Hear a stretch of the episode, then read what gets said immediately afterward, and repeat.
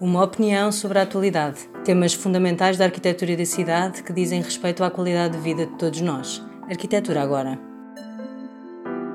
A relação entre o desenho urbano e as alterações climáticas. Hoje temos connosco Jorge Bonito, arquiteto da Câmara Municipal de Lisboa.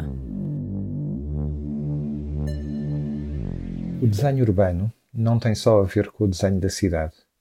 O desenho urbano tem a ver com todas as variáveis associadas à construção da própria cidade e, acima de tudo, tem a ver com as pessoas, com os habitantes e com todos os outros utilizadores da cidade. O desenho urbano só é bom quando as pessoas forem o seu elemento central, refletindo-se então essa prioridade na qualidade do espaço público da cidade.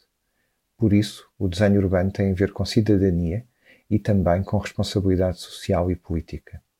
O desenho urbano tem a ver com a dimensão humana da cidade.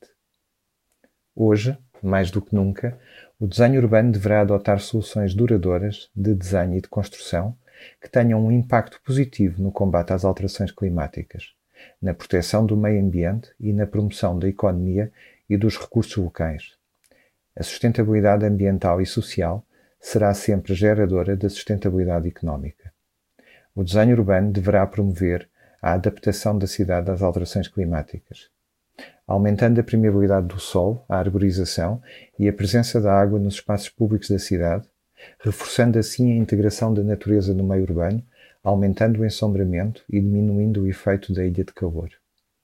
Diversificando as soluções de mobilidade na cidade, nomeadamente através da existência de uma boa rede de transportes coletivos e criando condições que incentivem a adoção dos modos de mobilidade suave circulação pedonal e ciclável, eles próprios indutores de um estilo de vida mais saudável.